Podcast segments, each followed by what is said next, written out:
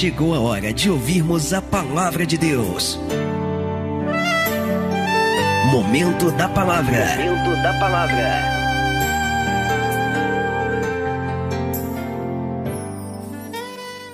Primeiro livro de Samuel, capítulo 9, versículo de número 21, diz assim a palavra, a partir desse momento, preste total atenção. Então respondeu Saul e disse: Porventura não sou eu, filho de Benjamim, da menor das tribos de Israel? E a minha família, a menor de todas as famílias da tribo de Benjamim? Por que, pois, me falas com semelhantes palavras? Porém, Samuel tomou a Saul e a seu moço e os levou à câmara e deu-lhes lugar acima de todos os convidados, que eram uns 30 homens. Você conseguiu perceber um detalhe nesse texto? Veja que Saul ele vai fazer algumas perguntas para Samuel. Ele, ele diz assim no versículo 21: Então respondeu Saul e disse: Porventura não sou eu filho de Benjamim? Da menor das tribos de Israel? E a minha família, a menor de todas as famílias da tribo de Benjamim, por que, pois, me falas com semelhantes palavras? Quais são as palavras que o profeta Samuel está trazendo para Saul, a ponto dele estar intrigado e fazer esses questionamentos? Na verdade, Samuel estava anunciando que Saul seria o primeiro rei de Israel. Na verdade, Samuel aqui está dizendo para Saul: olha, Saul, a partir de agora você vai ser o rei dessa nação, o rei da nação escolhida, do povo escolhido de Deus. Então, quando Saul ele recebe aquela notícia, ele fica chocado. E a primeira coisa que vem à mente dele é o que ele, é o que nós lemos aqui. Eu vou ler de novo. Então respondeu Saul e disse: Peraí, você está dizendo que eu vou ser rei em Israel? Você está dizendo que eu vou ser governante em Israel? Mas porventura não sou eu filho de Benjamim?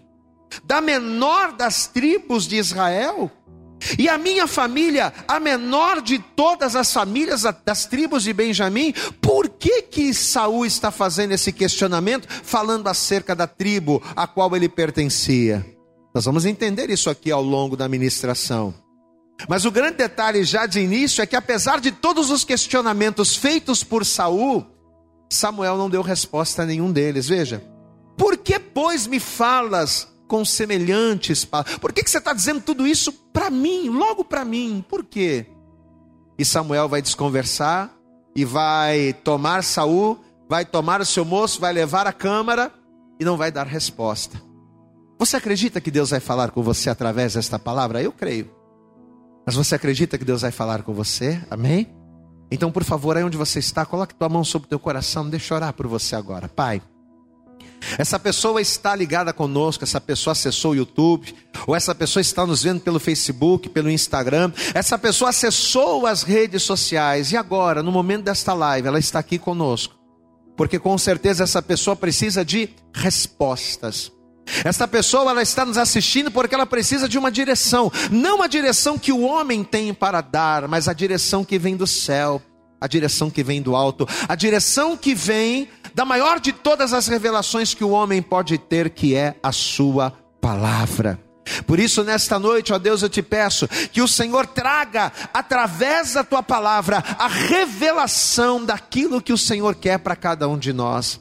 Ó Deus, que nós não estejamos enganados, que nós não sejamos confundidos, mas que por intermédio da tua palavra nós venhamos entender, compreender e, e, e acima de tudo viver a tua boa, perfeita e agradável vontade. Fala conosco nesta noite de maneira tremenda e poderosa, elucida-nos através da tua palavra.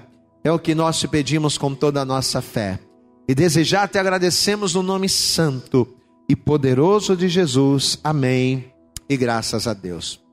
Você sabe que na verdade estas palavras, como nós já até iniciamos aqui, né, demos aí uma uma uma demos aí uma uma introdução, né, como nós iniciamos. Essas palavras, na verdade, estão sendo ditas por Saul. Saul aqui ainda não era rei, mas essas palavras estão sendo ditas por Saul um pouco antes dele ser ungido rei de Israel. um pouco antes dele se tornar o governante da nação eleita por Deus. A palavra de Deus ela nos revela que nessa época aqui, o povo de Israel ele era regido, ele estava muito insatisfeito. E por quê, pastor? Porque todas as nações em redor de Israel, todos os povos que estavam em redor do povo de Deus, eles eram regidos por governantes. Todas as nações em redor de Israel eram regidas por reis. Porém, diferente de todos os outros povos, Israel era, era, era, é, era dirigida por juízes, que na verdade julgavam as causas do povo, mas que ao mesmo tempo eles julgavam estas causas por intermédio do Senhor. Então, enquanto todas as nações em redor de Israel eram governadas por reis, Israel era diferente. O modelo de governo de Israel era um modelo diferente. Israel era regida por juízes que julgavam as causas do povo e ao mesmo tempo em que esses juízes julgavam as suas causas, segundo a vontade de Deus, o próprio Deus por intermédio deles governava a nação. Só que Israel estava insatisfeita com isso. Por quê? Porque Israel estava olhando ao redor. E ao olhar em redor, Israel percebeu que ela era diferente de todos os outros povos. Todos os outros povos eram regidos por homens. Todos os outros povos eram regidos por reis. Os juízes em Israel, nessa época aqui, eles faziam também essa função, eles não eram reis, eles julgavam as causas do povo e Deus falava pelo, por intermédio desses juízes. Era assim que a coisa acontecia. E nessa época aqui, quem era o juiz responsável por isso? Era o profeta Samuel. Além de juiz, Samuel também ele era profeta. Mas aí cai naquela situação que nós dissemos, né? Pelo fato do povo de Israel estar olhando ao redor, e por eles perceberem que todas as outras nações eram regidas por reis, o que, que Israel resolveu fazer, gente? Israel resolveu também, aderindo a uma tendência, aderindo à moda, Israel resolveu seguir o exemplo das outras nações. Ou seja, em vez de influenciar o mundo sendo a diferença, peraí, todas as nações têm reis, mas comigo é diferente. Quem reina aqui em Israel é o próprio Deus. Os juízes são a, a, os intermediários, mas quem governa a nossa nação é Deus. Em vez de Israel ditar a tendência e ser diferente, em vez de Israel influenciar, Israel vai permitir que, na verdade, o mundo e as coisas do mundo os influenciassem. E com isso, o que, que estava acontecendo? O que, que vai acontecer aqui?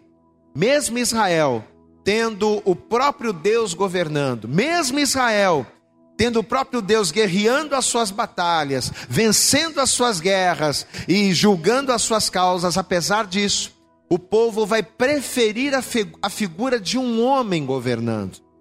Amados, o povo de Israel, por causa da tendência, Olhando para as nações em redor, eles vão preferir ter um homem no governo, ter um homem à frente, do que ter o próprio Deus.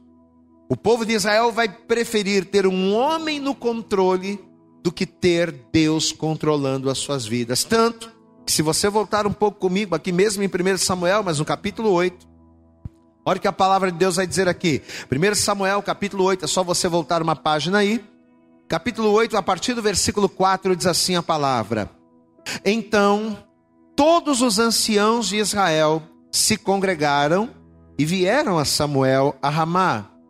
E disseram: Olha o que, olha o que as pessoas vão dizer. Olha o que os anciãos vão dizer para Samuel. E disseram-lhe: Ah, eis que já estás velho.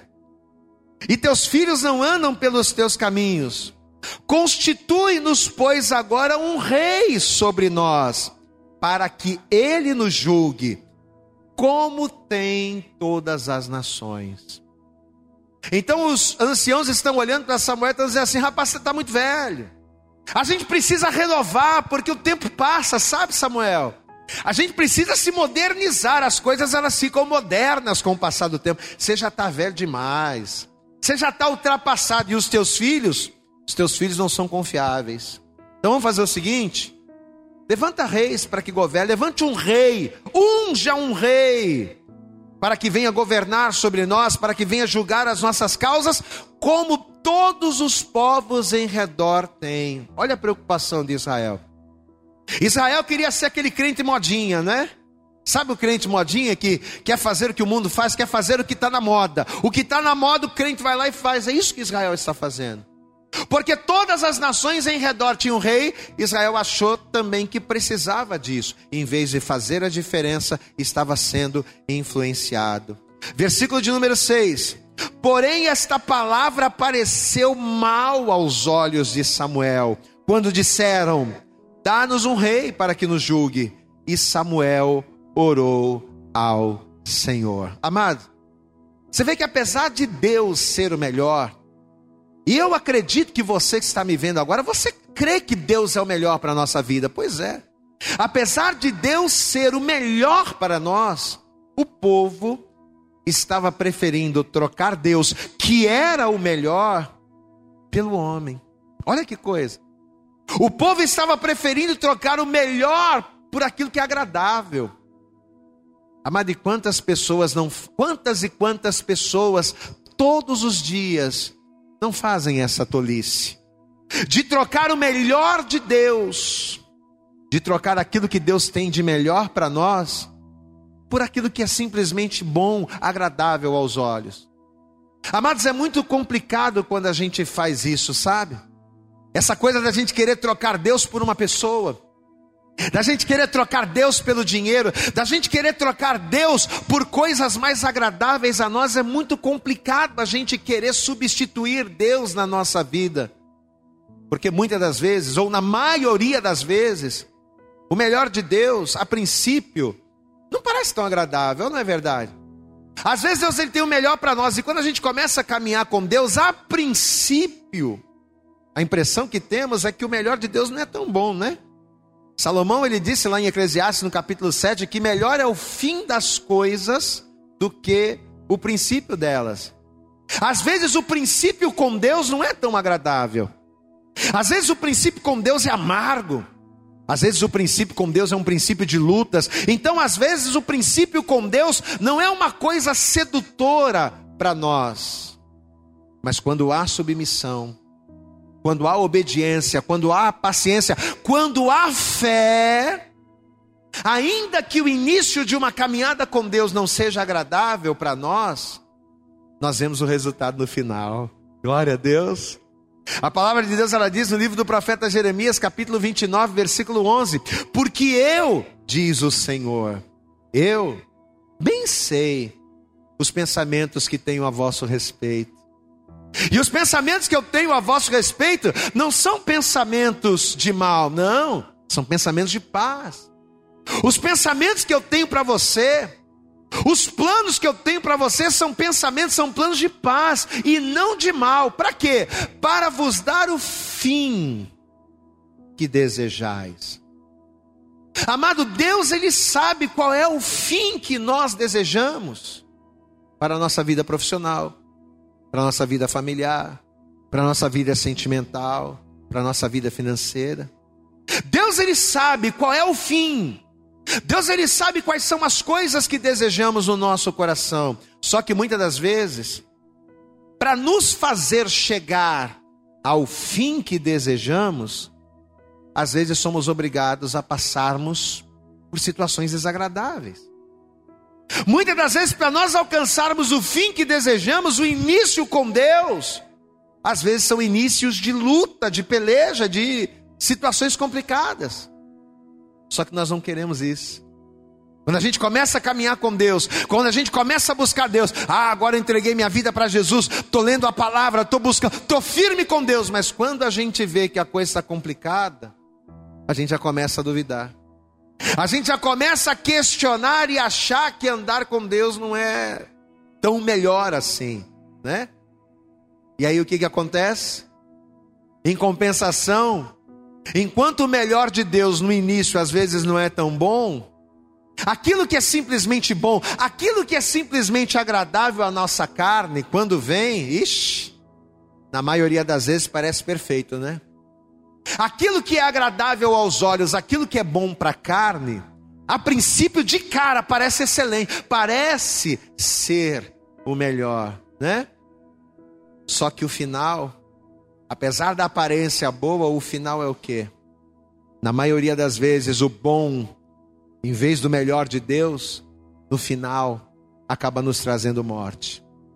Provérbios no capítulo 14, no versículo 12, a palavra de Deus ela diz que há caminhos, existem caminhos, que para o homem parece direito.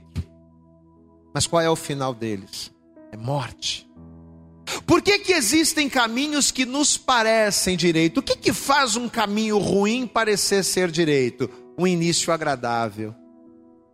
Às vezes o caminho que nós estamos trilhando é o pior de todos, mas por ele ter um início agradável, a gente acha, não, estou começando bem, estou indo bem, estou indo bem aqui, é, Deus não mandou eu fazer isso, mas as coisas estão dando certo, eu vou lá. Deus não direcionou, Deus não permitiu, mas a coisa está dando certo, então eu vou continuar. Por quê? Porque quando o início é agradável, ainda que o caminho seja mau, mas quando o início é agradável, nós temos a tendência a achar que, mesmo sendo mau o caminho, aquilo vai ser bom para nós. Pois é. Há caminhos que ao homem parece direitos, mas qual é o fim deles? O fim deles é morte. E sabe, sabe, sabe qual é o pior de tudo? É que ainda assim, mesmo sabendo que, que alguns caminhos, algumas escolhas que fazemos nos levam à morte, ainda assim, muitos de nós, na obstinação do nosso coração em querermos fazer aquilo que é agradável, ao invés de fazermos aquilo que é o melhor, na obstinação do nosso coração, muitos de nós estamos preferindo trocar o melhor que vem de Deus por aquilo que é momentaneamente bom apenas para, para a nossa carne, apenas para os nossos deleites. Mesmo sabendo que aquilo que parece bom vai trazer morte, estamos fazendo essa troca, né? Por causa do nosso eu, por causa dos nossos desejos, por causa das nossas vontades, estamos trocando o melhor de Deus por aquilo que é agradável. O povo de Israel estava fazendo isso. Ao ler esse texto aqui, o que a gente enxerga? Que o povo de Israel estava substituindo, estava abrindo mão de Deus estava abrindo mão de ter Deus no controle, de Deus guerrear as suas guerras, estava abrindo mão da direção de Deus para fazer algo agradável aos olhos, para seguir uma tendência. Volto a dizer, para ser aquele crente modinha. Ah, mas todo mundo está fazendo, todo mundo está seguindo, todo mundo faz, então eu vou fazer também, meu amado. Não é porque todo mundo faz o errado que o errado é certo. E não é porque ninguém faz o certo que o certo está errado, não. Ainda que ninguém faça o certo, o certo não vai deixar de ser certo porque ninguém faz. E ainda que todo mundo faça o que é errado, o errado não vai deixar de ser errado porque todo mundo faz. Não. Se eu sei o que é agradável a Deus, se eu sei o que é certo fazer na minha vida, se o melhor para a minha vida é ter Deus no controle, então, meu amado, independente daquilo que o mundo me apresente, independente daquilo que as pessoas me falem, eu tenho que fazer a vontade de Deus. Você pode dar um glória a Deus aí, meu irmão? É a vontade de Deus que tem que prevalecer na tua vida. Você não pode ser um crente modinha, levado por ventos de doutrina levado pelos rudimentos desse mundo. Não, amados. Porque se você for levado por pessoas e não pela palavra de Deus, a tendência é que você entre por caminhos que são agradáveis aos olhos, mas que vão te levar à morte. Amém? Diz a palavra que Samuel, muito triste, porque era Deus quem governava, Deus governava através de Samuel, e quando os anciãos falaram aquilo com ele. Ele se entristeceu, ele orou a Deus. Vamos continuar vendo aqui. Estamos em 1 Samuel, capítulo 8. 1 Samuel, no capítulo de número 8. Olha que a palavra diz aqui a partir do verso de número 6. Porém, essa palavra pareceu mal aos olhos de Samuel quando disseram: Dá-nos um rei para que nos julgue. E Samuel orou ao Senhor. E disse o Senhor a Samuel: Olha o que Deus vai falar com o profeta. Eu quero que você preste atenção nisso. Olha o que Deus vai falar. E disse o Senhor a Samuel: Samuel, é o seguinte: ouve a voz do povo. Ouve a voz do povo em tudo quanto te dizem. Pois não tem te rejeitado a ti, antes a mim me tem rejeitado para eu não reinar sobre eles. Amém? Ao quererem o homem no lugar, no seu lugar, eles não estão rejeitando a você. Você está fazendo a minha vontade, eles estão rejeitando a mim. Você vai fazer uma coisa, você vai fazer tudo que eles querem, mas você vai dizer para ele as desvantagens. Em outras palavras, você vai dizer para eles todos os contras que esta escolha que eles estão fazendo traz. Eles querem um rei sobre eles. Eles querem ser um crente modinha, porque todo mundo faz, eles querem fazer também. OK, pode deixar.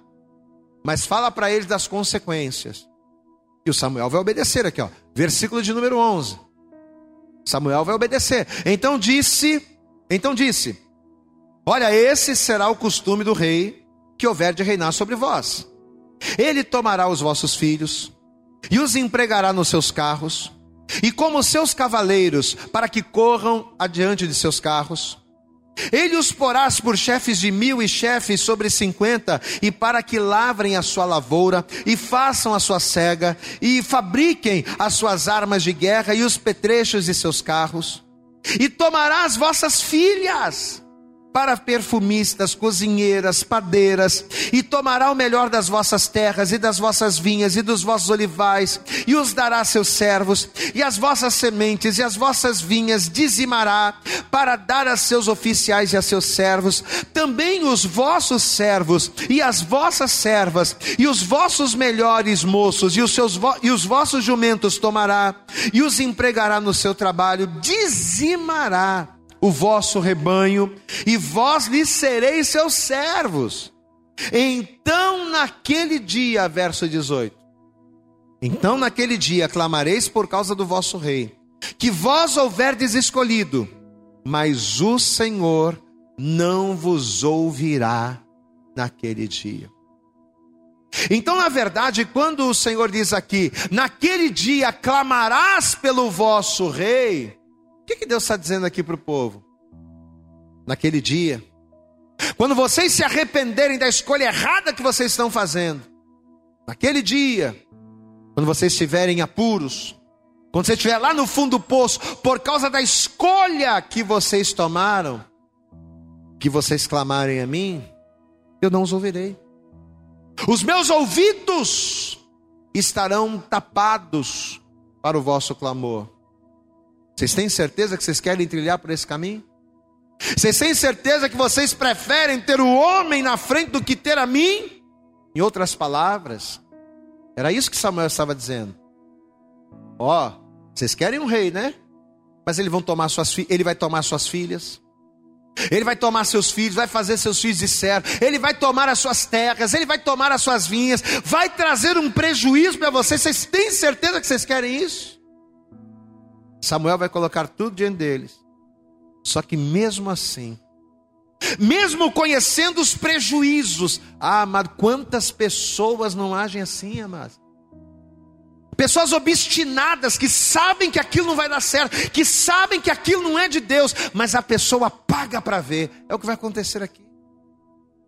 Com tudo isso, diz a palavra, que o povo de Israel vai preferir substituir Deus. Versículo de número 19, está aqui, ó. Porém, vamos ler o 18 para a gente não perder o contexto. Então, naquele dia, quando o bicho pegar, quando a coisa complicar, naquele dia, clamareis por causa do vosso rei. Que vós houverdes escolhido, mas o Senhor não os ouvirá naquele dia. Olha a resposta, verso 19: Porém, o povo não quis ouvir a voz de Samuel e disseram: Não, mas haverá sobre nós um rei. Nós queremos ter um rei, tudo bem, tudo bem que a gente sofra, tudo bem que a gente se decepcione, tudo bem que lá na frente tudo dê errado, tudo bem que o final seja morte, mas a gente quer um rei como todas as nações. Aqui, ó. Porém, o povo não quis ouvir a voz de Samuel e disseram: Não, mas haverá sobre nós um rei, e nós também seremos. Olha o versículo 20, coisa triste. Nós também seremos como todas as outras nações, e o nosso rei nos julgará, e sairá diante de nós, e fará as nossas guerras. Mesmo Samuel colocando todas as desvantagens, todos os prejuízos, mesmo não sendo o melhor, pela obstinação de ser igual ao mundo, pela obstinação de fazer aquilo que o mundo estava fazendo, Israel estava disposta a trocar o melhor de Deus por aquilo que era somente agradável aos olhos. Isso nos lembra Esaú, não é? Esaú ele fez exatamente a mesma coisa. Esaú era o primogênito. Era o primogênito de Isaac. Ele tinha direito à porção dobrada, ele tinha direito a uma série de coisas. Porque o próprio Deus, o próprio Deus na sua lei, garantia ao primogênito todas essas vantagens. Mas por um prato de lentilhas, por um prato de comida, Esaú ele vai pegar as bênçãos eternas e vai trocar por satisfações momentâneas. Amados, e quantas pessoas não conseguem viver as promessas de Deus? Quantas e quantas pessoas, talvez nos assistindo agora, que não conseguem prosperar, que não conseguem avançar, que não conseguem crescer, que vivem uma vida estagnada. E por quê? Porque assim como Esaú, assim como o povo de Israel, insistem em trocar as bênçãos eternas por satisfações passageiras. Quantas e quantas pessoas estão dentro da igreja vivendo exatamente dessa forma? Pessoas que olham para o ímpio, pessoas que olham para, aquela, para aquele outro que não serve a Deus, e pelo fato do carro do ímpio ser melhor do que o carro do crente, pelo fato da casa do ímpio ser melhor do que a casa do, do, crente, a gente acha que a gente tem que deixar de seguir a Deus. Ah, não, eu tenho seguido a Deus, mas as coisas não têm acontecido. O meu vizinho não serve a Deus e tudo dá certo para ele, então eu vou seguir o que ele está fazendo. Eu vou ser modinha também, não, amados. Não é porque com Deus as coisas não são como nós gostaríamos que Deus não é o melhor. Não é porque, seguindo as regras de Deus, as bênçãos que nós gostaríamos que acontecessem não estão acontecendo, que a gente simplesmente tem que virar as costas para Deus. Não! Eu tenho que esperar em Deus. Eu tenho que confiar no Senhor. Eu tenho que crer na Sua palavra, meu irmão. Só que quantas e quantas pessoas estão olhando para o mundo como Israel estava olhando. Ah, nós queremos um rei porque os povos também têm, e a gente quer ser igual ao mundo, e tem tanta gente assim na igreja, amado. Crente modinha, que ao invés de ser guiado e dirigido pela palavra de Deus, que é lâmpada para os pés e luz para o caminho, está sendo levado por todo e qualquer tipo de moda, todo e qualquer tipo de novidade, a pessoa está indo, por quê? Porque ela acha, ela acha que o bom do mundo é melhor do que o melhor de Deus e não é. Não é, meu amado. Quantas e quantas pessoas que estão deixando de ser fiel a Deus. Quantas e quantas pessoas que estão entregando o seu ministério, que estão entregando o seu talento, que estão deixando ali aquilo que Deus colocou na sua mão, simplesmente porque a pessoa pensa: ah, se o ímpio está conseguindo sem buscar Deus, eu posso fazer a mesma coisa. Só que com isso, amados, além de nós nos afastarmos da vontade de Deus, a gente acaba pagando um preço alto demais. E eu pergunto para você: será que vale a pena nós assumirmos os prejuízos de uma vida sem Deus simplesmente para seguirmos o desejo do nosso coração? Será que vale a pena? Será que vale a pena nós seguirmos a obstinação do nosso coração por aquilo que nós queremos? Será que vale a pena a gente quebrar a cara lá na frente? Simplesmente porque as coisas com Deus não estão acontecendo na hora, no lugar ou do jeito que nós queremos? Se você abrir comigo no Salmo de número 40, eu quero que você, por favor, abra aí. Pastor, mas é um texto tão conhecido, sim, mas eu quero mostrar algo para você. Salmo de número 40, versículo 1, olha o que a palavra de Deus ela diz aqui, ó. Esse versículo aqui todo mundo conhece, não é? Salmo 40, versículo 1, olha o que o salmista Davi nos diz: Esperei, com quê? Murmurando, reclamando, pensando em desistir, pensando em largar Deus, olhando para o mundo e querendo ser modinha? Não. Esperei com paciência no Senhor, e Ele se inclinou para mim e ouviu o meu clamor. Glória a Deus. Eu tenho que esperar, não com insatisfação, não com ansiedade, não. Eu tenho que esperar com paciência no Senhor. Aí olha o que ele diz no versículo 4. E esse que eu quero que você guarde: Bem-aventurado o homem que põe no Senhor, não nos homens, não nos reis, não no dinheiro, não nas pessoas. Bem-aventurado o homem que põe no Senhor a sua confiança e que não se submete a soberbos, nem os que se desviam para mentira. A palavra bem-aventurado quer dizer mais do que feliz, mais do que feliz é o homem. Que ao invés de confiar em carros, em cavalos, em cavaleiros, em, ao invés de confiar em reis, ao invés de confiar no homem, confia no Senhor. Maldito, disse Jeremias, Maldito é o homem que confia no homem. Maldito sou eu quando confio em mim mesmo. Quando confio naquilo que eu acho, quando confio naquilo que eu penso. Maldito é o homem que confia no homem. E faz da carne o seu braço que aparte seu coração do Senhor. Pois será como a tamargueira no deserto. Tem tanta gente no deserto Amado, talvez você está no deserto culpando o diabo. Ah, pastor, estou passando num deserto porque o diabo está se levantando contra a minha vida. Não. Tem muita gente que está no deserto não por causa do diabo, está no deserto por causa da sua obstinação. A sua obstinação em querer ser um crente modinho, em querer fazer as coisas igual ao mundo, em querer ser igual ao mundo e não buscar o melhor de Deus. Você sabe qual é o conselho de Deus para mim, para você, para nós esta noite? Aproveita que você está no Salmo, volta comigo um pouquinho. Salmo 37. Olha o que Davi vai nos ensinar aqui. Olha que Deus, por intermédio da vida de Davi, vai nos mostrar aqui. Salmo 37, é só você voltar um pouquinho, está no Salmo 40, volta um pouco. Salmo 37, versículo 1 diz: Não te indignes. Olha aqui, ó, meu irmão, essa palavra é para você nessa noite. Não te indignes, não te revolte, não fica revoltado, não fica chateado por causa dos malfeitores. Nem tenhas inveja daqueles que praticam a iniquidade. Não. Você sabe por que, que a gente está querendo ser igual ao mundo? Porque a gente está olhando para o mundo. Você sabe por que, que Israel estava querendo rei? igual todas as outras nações tinham, porque Israel estava olhando para o mundo. Amados, e quando nós focamos no mundo, a gente deixa de olhar para Deus.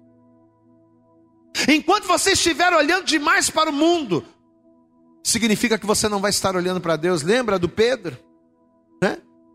Pedro chegou para Jesus e disse: Jesus, deixa eu andar sobre as águas. Se és tu mesmo, manda eu ir aí. Jesus disse: Vem. Enquanto Pedro olhou para Jesus, ele andou sobre as águas.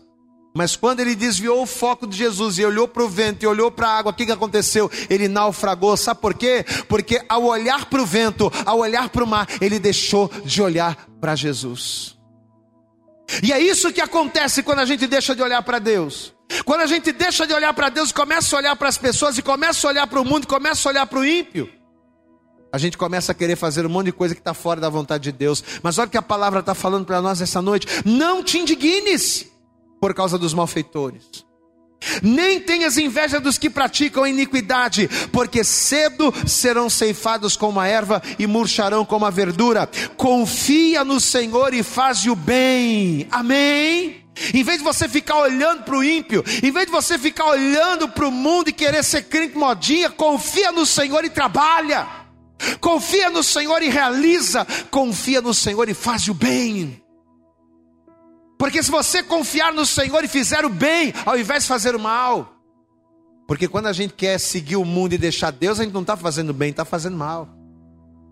Quando a gente deixa de ser guiado pela palavra e passa a ser guiado por aquilo que os outros falam, a gente não está fazendo bem. Mas olha o que o salmista está dizendo aqui: confia no Senhor e faz o bem. Qual é o bem que eu tenho que fazer quando eu confio em Deus? É buscar a sua face, é ser dirigido por Ele, é ser dirigido pela sua, é ter Deus à frente da minha vida e não o homem. Quando eu faço isso, quando eu confio no Senhor e faço bem, habitarás na terra e verdadeiramente serás alimentado. Amado, entenda uma coisa: Deus, olha aqui para mim, Deus tem o melhor para você. Você pode repetir isso? Diga aí na tua casa: Deus tem o melhor para mim. Amado, Deus tem o melhor para você a ponto dele dizer que aquilo que os olhos não viram, aquilo que os ouvidos não ouviram e aquilo que nem chegou ao coração são as coisas que Deus ele tem preparado para você. O que Deus tem é tão bom para você, o que Deus tem é tão melhor para você que nem a tua mente pensou, nem o teu coração sondou, de tão tremendo que é o que Deus tem preparado para você. Só que Deus ele só nos dá esse melhor, ou melhor, nós só tomamos posse desse melhor que Deus tem, a partir do momento em que nós não trocamos, a partir do momento em que nós confiamos e não nos deixamos ser levados pela nossa obstinação. É a partir do momento em que nós confiamos em Deus e seguimos com Ele. Ah, pastor, mas está tudo indo mal, continua com Ele. Ah, pastor, mas a coisa não está acontecendo, não está fluindo como eu esperava, continua com Ele. Porque é justamente a partir do momento em que nós persistimos em Deus e não o substituímos na nossa vida, é que a vitória vem. Você vê que o povo de Israel queria ser igual ao, mundo. Estavam olhando para as nações em redor, e ao olhar para as nações, estavam deixando de olhar para Deus e eles queriam ser modinha. Independente das consequências, independente das circunstâncias. E sabe o que Deus vai fazer? Deus vai. Amados, às vezes a gente, ah, não, Deus, eu vou, Deus, me impede de fazer o mal. Ah, mas Deus não vai te impedir de fazer o mal. Olha aqui para mim. Se você está me assistindo agora e nesse momento você está pensando em fazer algo que está fora, fora da vontade de Deus, se nesse momento você está ouvindo esta pregação e agora, nesse momento, você está pensando em pecar contra Deus, em chutar o pau da barraca, achando que Deus vai te impedir, Deus não vai te impedir. Se você está afim de pecar, se você está afim de fazer o que é mal aos olhos do Senhor, se você está afim de trocar o melhor de Deus por aquilo que é agradável para você, ama Deus não vai te impedir, não. Amém? Deus não vai te impedir. Deus vai atender o povo. Porque é o que vai acontecer aqui. Diz a palavra que o Saul, que não tinha nada a ver com essa história, eram os anciãos, era o povo que estava pedindo, Saul não tinha nada a ver com isso, pois é. Mas o Saul que não tinha nada a ver com a história, ele agora vai ser levantado o primeiro rei de Israel. Ele estava procurando as jumentas do pai que se perderam, e nisso que o Saul sai para procurar as jumentas do seu pai, o profeta Samuel, antecipadamente avisado por Deus, vai levantar o Saul como rei. Vamos ver isso aqui? Volta comigo lá, 1 Samuel, capítulo 9. E agora a gente vai chegando perto do texto inicial.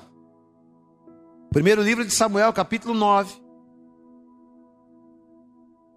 Vamos ler a partir do versículo 16. 1 Samuel, capítulo 9, verso 16 diz assim: Amanhã a estas horas te enviarei um homem da terra de Benjamim. Isso aqui é Deus falando com o profeta.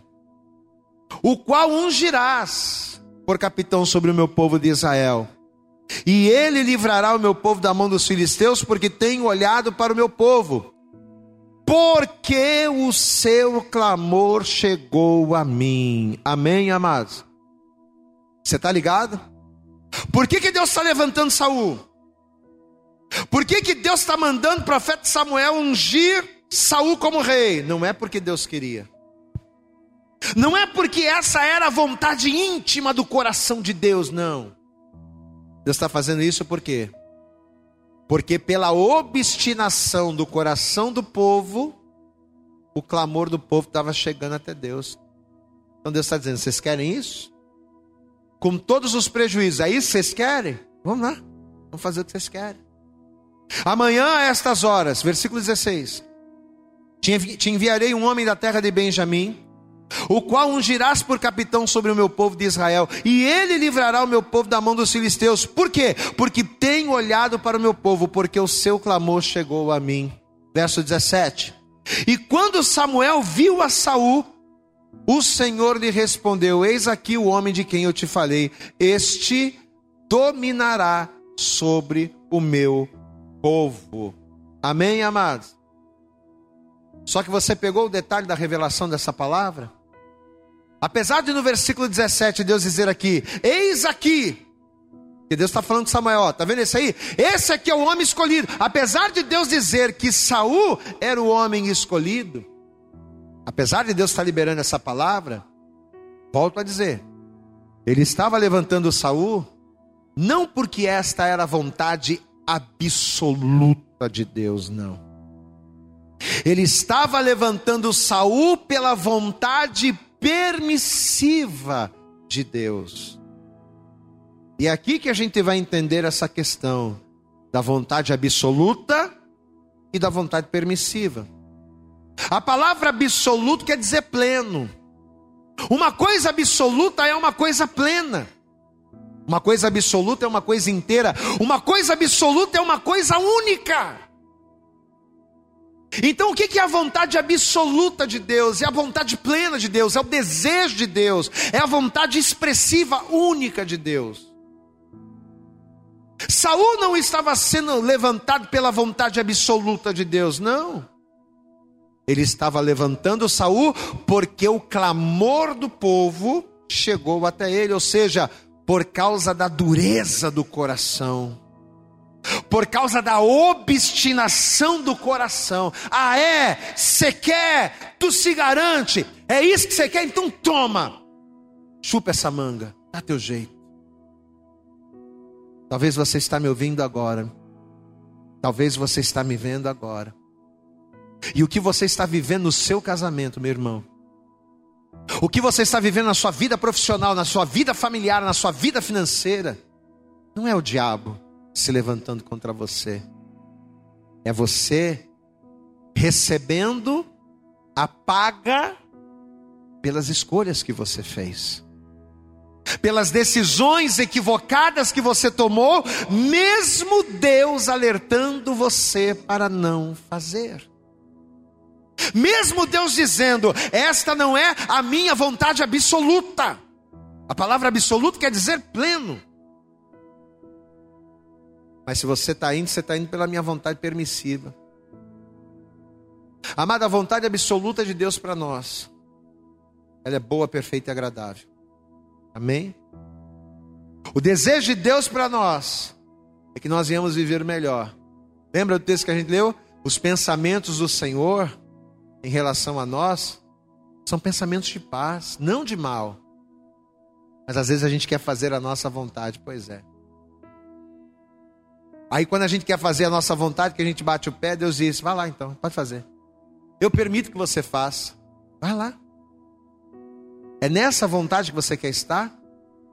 Você quer estar na vontade de Deus, em que Deus ele permite que você faça o que você quer, não porque ele quer, mas porque você deseja? É assim que você quer viver a sua vida? É assim que você quer ser considerado e chamado de servo de Deus?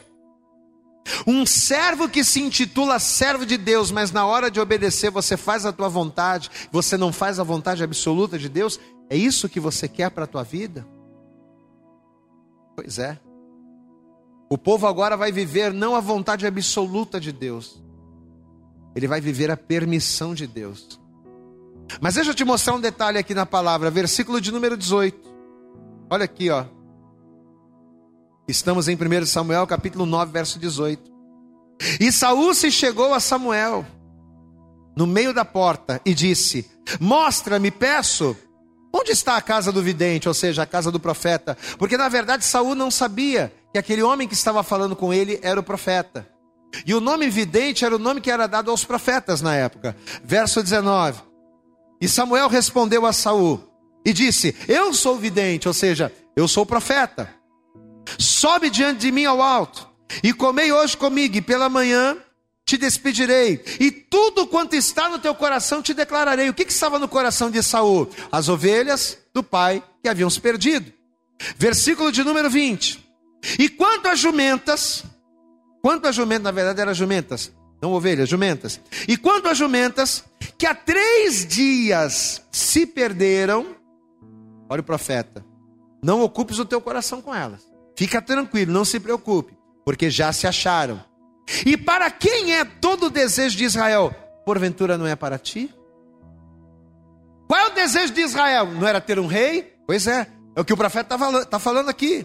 Veja, e para quem é todo o desejo de Israel? Porventura não é para ti? E para toda a casa de teu pai? Não é desejo de Israel que tenha um rei? Você será o rei. Olha que, que anúncio chocante. Aí, diante desta palavra, Saul vai dizer o texto que a gente leu no início, no versículo 21. Tá aqui, ó. Então respondeu Saul e disse: Porventura, peraí, Peraí. O desejo de Israel é para que Israel tenha um rei. Você está dizendo que eu vou ser esse rei? Esse rei que o povo está querendo ter, você está dizendo que vai ser eu? Mas espera aí, tem alguma coisa errada. Aí ele vai dizer o versículo 21. Porventura não sou eu filho de Benjamim, da menor das tribos de Israel? E a minha família, a menor de todas as famílias, a tribo de Benjamim, por que, pois, me falas com semelhantes palavras? Por que, que você está dizendo que eu vou ser rei se eu sou de Benjamim? E a minha família é a menor família. Versículo 22. Porém, Samuel tomou a Saúl e a seu moço e os levou à câmara e deu-lhes lugar acima de todos os convidados, que eram uns 30 homens. Mas Samuel não deu resposta. Por que, que você está me falando que eu vou ser rei se eu sou de Benjamim? Por que você está me falando que eu vou reinar sobre o povo se eu sou da tribo de Benjamim? Samuel não respondeu. E sabe por que, que Samuel não respondeu? Sabe por que, que Saul está dizendo isso aqui? Por um motivo simples. A história ela nos mostra que Rubem, e quem foi Rubem? Era o filho primogênito de seu pai. Rubem, ele vai ser o filho primogênito de Jacó. E conta-nos a história que, por ele ser o primogênito, a bênção da primogenitura estaria sobre ele. Rubens seria o principal filho e, consequentemente, seria a principal tribo. Porém, pouco antes de Jacó morrer, olha só o que Jacó vai dizer e eu quero que você acompanhe. Abre um parênteses aí, Gênesis no capítulo 49. Olha o detalhe. Você vai entender por que, que o Saul está fazendo aquela, aquele questionamento.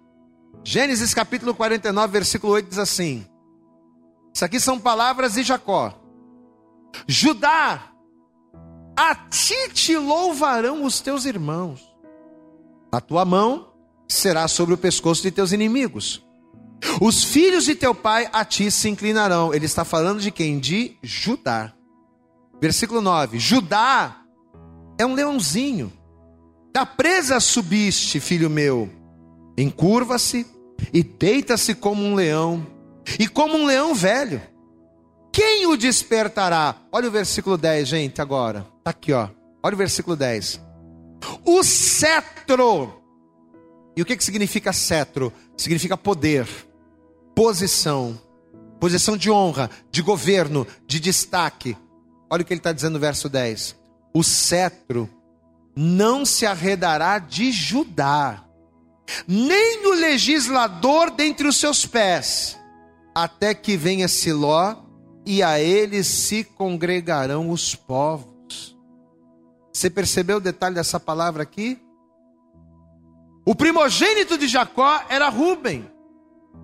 Só que conta a história que Rubem pecou contra seu pai, se deitando com a concubina do próprio pai.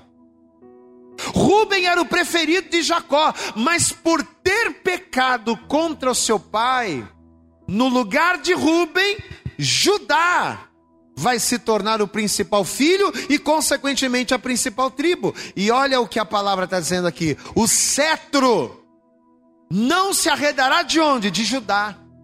O que, que isso significa, pastor? Que Judá governaria para sempre. Glória a Deus, amados.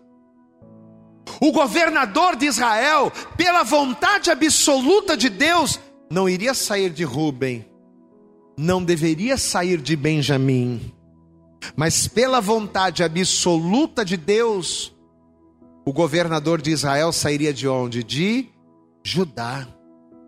Era de Judá que deveria sair o rei. Essa era a vontade absoluta de Deus. Saul estava sendo humilde. Mas apesar de ser humilde, pois ele era da menor família da tribo de Benjamim, não era de Benjamim que deveria ser o rei, o rei deveria sair de Judá. Pastor, mas se a vontade de Deus era que o rei saísse de Judá, por que que Saul está sendo levantado rei? Se Saul era da tribo de Benjamim, muito simples, por causa da dureza do coração do povo em querer um homem no governo, em querer o homem e não Deus à frente da sua vida. Amado, tudo que começa errado termina como? Errado. Tudo que começa mal termina mal. Você conhece a história. 1 Samuel no capítulo 10, a partir do versículo 5, a Bíblia diz que Saul vai ser cheio do Espírito, a ponto dele profetizar entre os profetas. O começo vai ser legal, o começo vai ser muito bom. Caramba, Saul vai profetizar entre os profetas. Saul vai ser cheio do espírito. Pois é, mas esse mesmo Saul que vai ser um homem cheio do espírito, esse mesmo Saul que profetizou entre os profetas, no capítulo 18, no versículo 10, vai ser atormentado por espíritos malignos. De um homem cheio do espírito, Saul vai se tornar um endemoniado. De um homem cheio do espírito, Saul vai se tornar um homem dirigido e repleto de espíritos malignos. E pior do que isso, pior do que ser um endemoniado dirigido por espíritos malignos, é que dessa maneira, endemoniado, ele vai conduzir o povo de Israel a uma, a uma batalha, onde Deus já não estava com ele, aonde Deus não vai estar pra, não vai estar à sua frente, e por Deus não estar com ele, grande seria a sua derrota. Hoje nós estamos aqui, participando dessa live, ministrando essa palavra. Eu não sei quem está nos ouvindo. Talvez você está nos ouvindo pelo podcast, talvez você está nos assistindo aqui, seja pelo Facebook, pelo Instagram, pelo YouTube. Eu não sei quem é você, eu não conheço a sua vida. Mas eu não preciso te conhecer, meu irmão. Eu não preciso te conhecer, minha irmã, para dizer a você que a sua vida só vai começar a dar certo se em primeiro lugar você entender que o melhor para a tua vida não é você dirigir, não é você ditar as regras, não é você fazer do teu jeito. O melhor para a tua vida é você fazer as coisas do jeito de Deus. Ainda que do jeito de Deus não esteja dando certo aos teus olhos. Ainda que do jeito de Deus, a princípio, você esteja sofrendo dores, é melhor do jeito de Deus. Sabe por quê? Porque a bênção de Deus é que enriquece. Você entende isso? Ela não vai te acrescentar dores lá na frente. Você pode passar por caminhos de dores.